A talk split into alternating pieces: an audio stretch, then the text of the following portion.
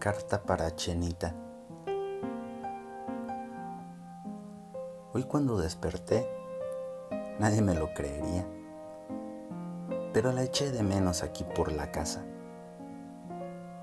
Tanto que me parece que la estoy mirando. Desde temprano, haciendo su cama o lo que fuera, pero siempre girita. ¿Quién lo diría?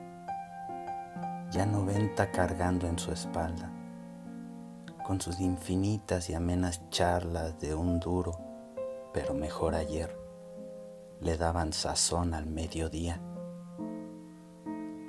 El amor nos hace mostrar lo mejor de nosotros y usted me dio de ese amor bonito, tan escaso hoy en el mundo. Subí cuatro kilos.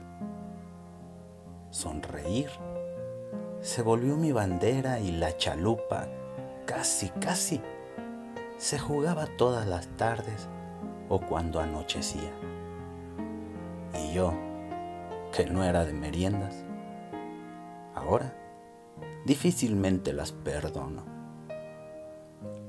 Las mañanas, mirando estrenos del cine de oro, o usted ahí sentadita, desmarañando sopas de letras, o avivando las mandalas pálidas de colorido, con un solo objetivo, y este bien claro,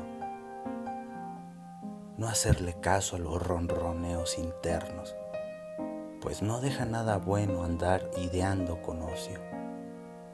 Una mente ocupada no da tregua de nada.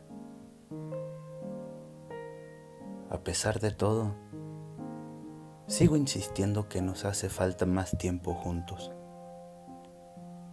Los kilómetros hicieron lo suyo y tenernos lejos creo que influye mucho, o al menos es algo que vengo sospechando desde hace poco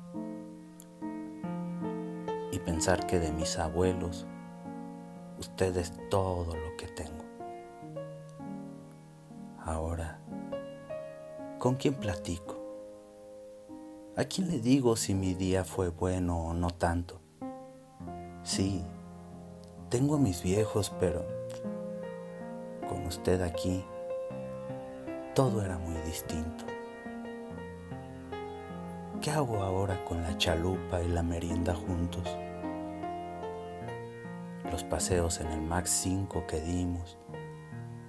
Ya todos son recuerdos que atesoro con todo mi amor en mi corazón. ¿Sabe? La extraño y solo le pido a la vida volver a fundirnos en un abrazo tierno, porque no sabe ni se imagina todo lo vivo y feliz que me siento cuando la tengo conmigo cerca.